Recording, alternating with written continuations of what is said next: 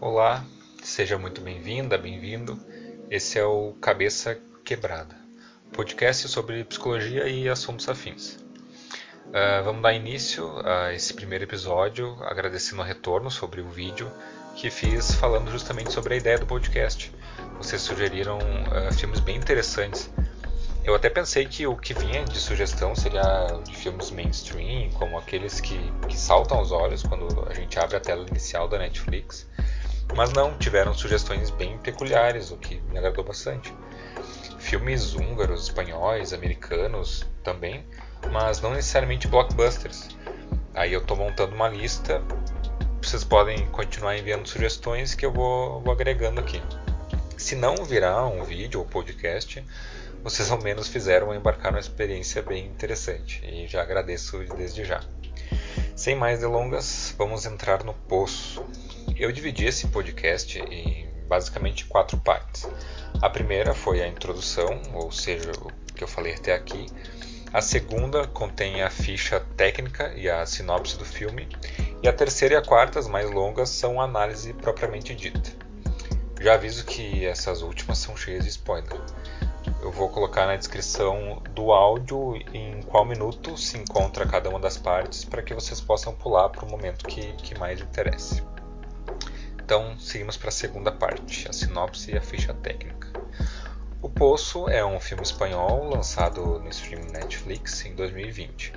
Foi dirigido por Galder Gastelu Urrutia, espanhol perfeito, e estrelado por Ivan Massagué que vive o personagem Goren, que começa a questionar a estrutura do poço. O filme se passa nesse cenário único, é, que é o poço, uma espécie de prisão vertical. Em cada andar ficam duas pessoas que recebem diariamente uma refeição através de uma plataforma que desce do teto. Todos se alimentam dessa mesma plataforma de modo que quem está nos andares superiores recebe a comida primeiro e os demais abaixo depois. A distribuição da comida varia conforme o que cada um comer na sua vez de se alimentar. Que é efetivamente o poço e por que essas pessoas estão aí, elas são perguntas norteadoras para quem assiste ao filme. Uh, então, entrando agora no que eu fiquei divagando, fiquei pensando sobre o filme, tentei dar uma série estruturada. Uh, o que me chamou a atenção, então, uh, já parto do final. Uh, analisando, vendo o filme inteiro, ele se passa num, nesse único lugar, né? O, o, diretor ele não recorre a nenhuma mudança de cenário para tornar a obra mais interessante e não precisa de verdade. Uh, todos os ambientes eles são relacionados ao poço. Primeiro uh, a cozinha, onde o banquete é preparado com muito rigor e dedicação. Depois nós somos apresentados ao poço em si e a sua antessala, uh, o lugar de entrada no poço, que ainda não é a, a, prisão, mas onde acontecem as entrevistas com os candidatos uh, ao poço. Então já tem esse caráter assim, a pessoa tem que se candidatar, tem que partir de um interesse dela. E essa tripartite, essa divisão em três, ela parece acompanhar a construção do filme. Existe o andar zero, que é onde a comida é posta, todo o meio, que é onde to todas as pessoas estão inseridas, cada uma num nível, uh, e por fim o fundo do poço. Se esse fundo existe ou não, de forma como o protagonista acaba nos mostrando, isso eu vou deixar como uma interrogação. Além disso, muito importante, uh, existe a posição das pessoas dentro do poço sempre em relação umas com as outras. Há o andar onde você se encontra, então quem está acima e quem está abaixo. Os de cima não dão ouvidos aos de baixo e os de baixo não vale a pena conversar. Isso já nos diz o primeiro companheiro de cela de Goren. Como psicanalista, essa questão das posições ela é bastante cara para mim, por lembrar a lógica do significante e as mudanças discursivas. Esses conceitos eles são bem densos e, e tomam vários seminários do Lacan para se desenvolverem, mas eu vou tentar dar uma pincelada um pouco sobre eles para a gente tentar se fazer entender.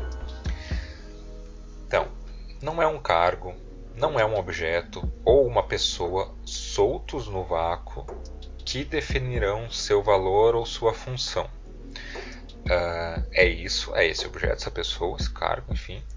Em relação a outra coisa, se Goren uh, ele está num dos andares mais acima, ele acaba recebendo uma, uma boa alimentação, o banquete mais farto. Quem está logo abaixo receberá o que ele deixou, e assim sucessivamente.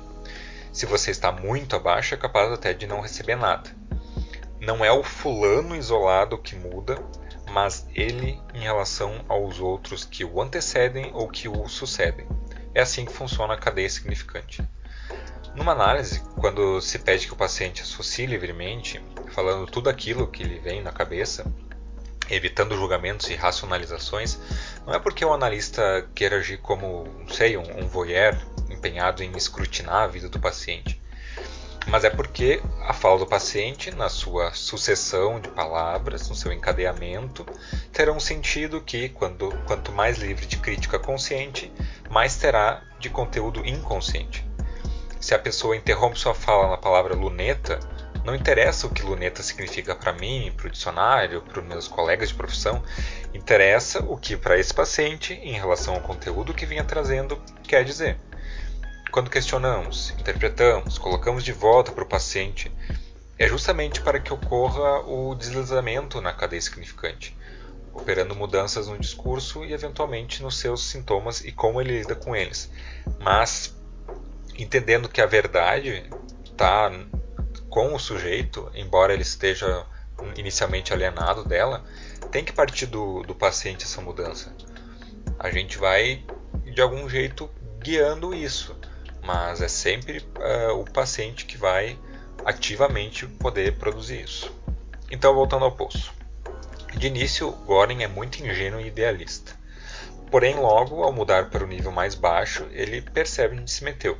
Seu colega de quarto lhe prende a cama e propõe que, para sobreviverem sem comida, vão comendo pedaços seus aos poucos, de modo a não morrerem de fome mas às expensas da própria integridade física do mais jovem. Adentrando nesse submundo, que Goren, por mudança de posição, consegue se perceber em outro lugar dentro da lógica do poço, algo que ele não conseguia perceber na posição que estava antes. Aqui eu interrompo o filme de novo. Uh, se antes uh, falava do significante, eu falava isso na, na horizontal. Uh, em cada andar, digamos assim. No andar onde uma pessoa em relação à outra, enquanto companheiras de andar, se encontram. Uma terá um significado e um tipo de relação com a outra, conforme ocorra o jogo e as trocas entre elas. O que faremos agora? Eu lerei para você, para você passar o tempo e a gente se divertir aqui. Uh, ou então com a mulher da administração, quando Goren está com ela. Como dois idealistas e altruístas que somos, vamos dar um jeito de melhorar a distribuição da alimentação. Eles vão agindo, vão atuando conforme um em relação ao outro. Mas e quando isso se torna vertical? Quando a gente está falando no sobe e desce dos níveis? Aí importa tanto o companheiro de cela quanto a lógica do lugar onde uh, eles estão em relação aos outros que os antecedem ou sucedem. Aí é a mudança discursiva. Eu tomo como base, para dizer o que, que é essa mudança discursiva, os quatro discursos que o Lacan fala uh, nos seminários 16, 17 e 18, mais pontualmente, que seriam o discurso do mestre, da histeria, do, do universitário barra burocrata e do analista. O poço é a lógica das relações discursivas e os seus entes são os significantes, são as verdades, as produções que podem sofrer deslocamentos dentro da lógica do poço. Então, pensar uh, em incógnitas assim, né, x, y, z, e que é, eles têm um certo encadeamento de relações e às vezes vai estar tá o Goren na posição X, vai estar tá o o mais velho lá na posição de Y, o próprio Poço na posição de Z, e conforme eles uh, mudam de posição dentro do Poço, eles mudam de posição uh, em relação a como eles lidam uh, entre eles, quem está na posição de X, na de Y, na de Z, vai mudando também. Então é mais ou menos é, por aí que, que vai. Então é isso que afeta o protagonista quando, ainda com o mesmo companheiro, ele se vê no outro nível mais abaixo. A, a relação de ambos muda drasticamente.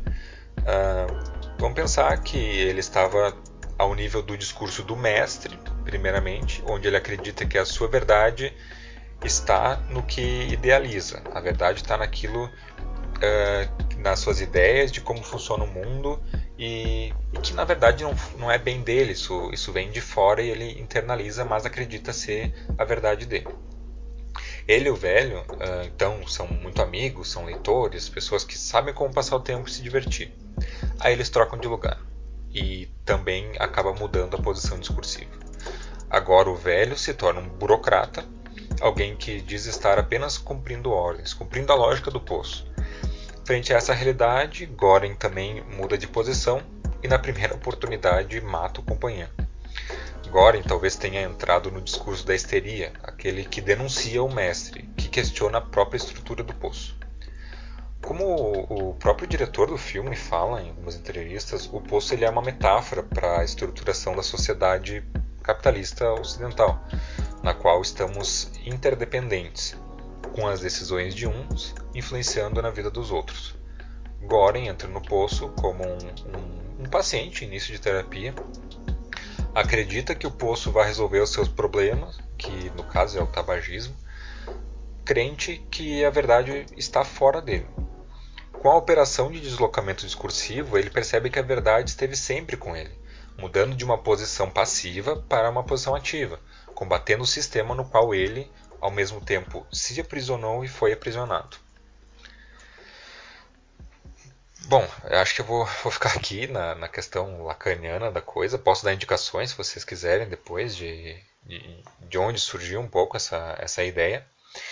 Uh, mas tem, tem um último ponto que, que me tocou, essa seria a, a quarta parte do podcast, que já não é não, não foi apercebida no fim do filme. A do fim do filme foi de que ele se passava todo no mesmo lugar. Essa é, foi logo de cara, foi logo no início do filme. Uh, tem a ver com um livro que o Goren escolhe para levar para dentro do poço, que é nada mais nada menos que Don Quixote de la Mancha. Uh, eu li esse livro no, no, meio da graduação da psicologia, eu acho que foi no meio, e foi um encontro muito feliz. É, ele casa com a minha curiosidade de imaginar como seria um livro que permanece clássico e atual, mesmo com quatro séculos de existência. Com, e aí então casa com o desafio de me colocar nessa jornada de mais de mil páginas. Mil páginas da edição Pocket né, da LPM. E não é que Goren vai adquirindo esse caráter quixotesco conforme avança na trama. Ele, de saída, se percebe que é um idealista. Ele imagina que o mundo deveria ser assim assado conforme os seus parâmetros.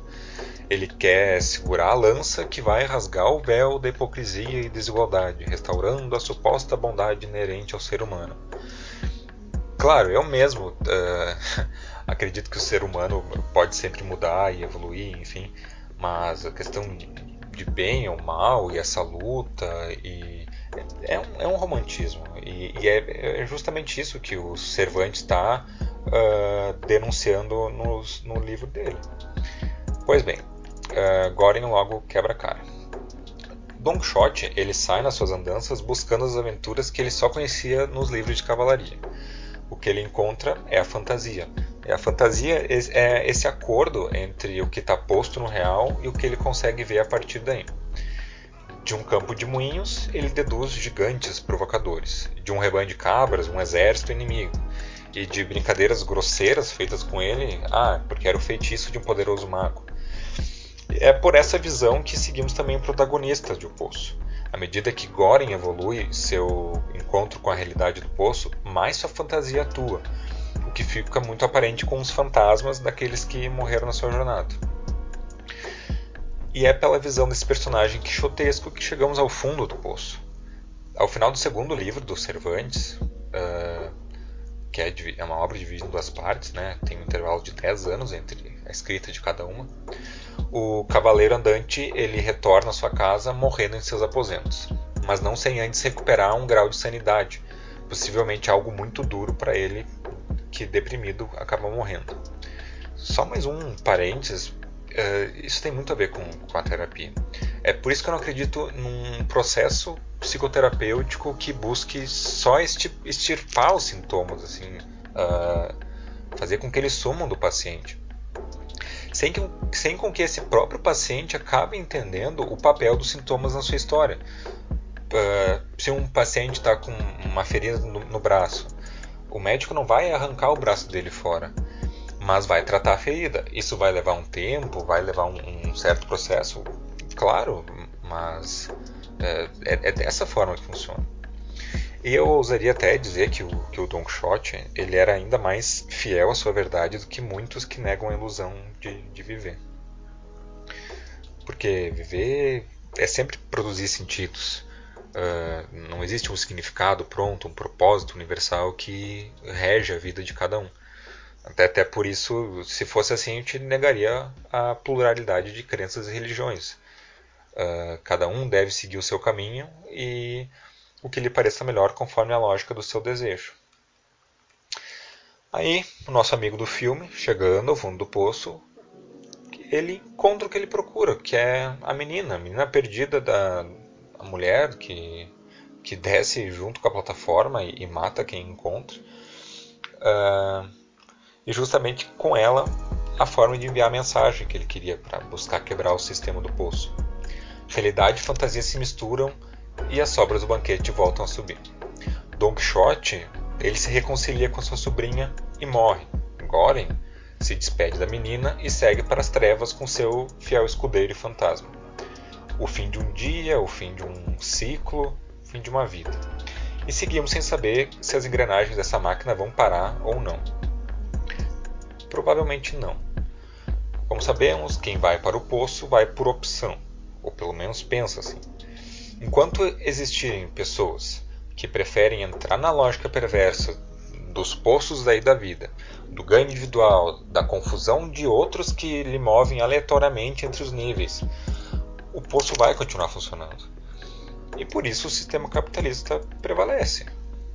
Ou alguma coisa com a pandemia poderia mudar isso fim de análise. Análise do filme e também um pouco de análise psicanalítica, por que não? Sei que eu posso ter, uh, não ter me feito entender 100%, e, e acho que mesmo que me esforçasse muito mais para isso, talvez não conseguisse.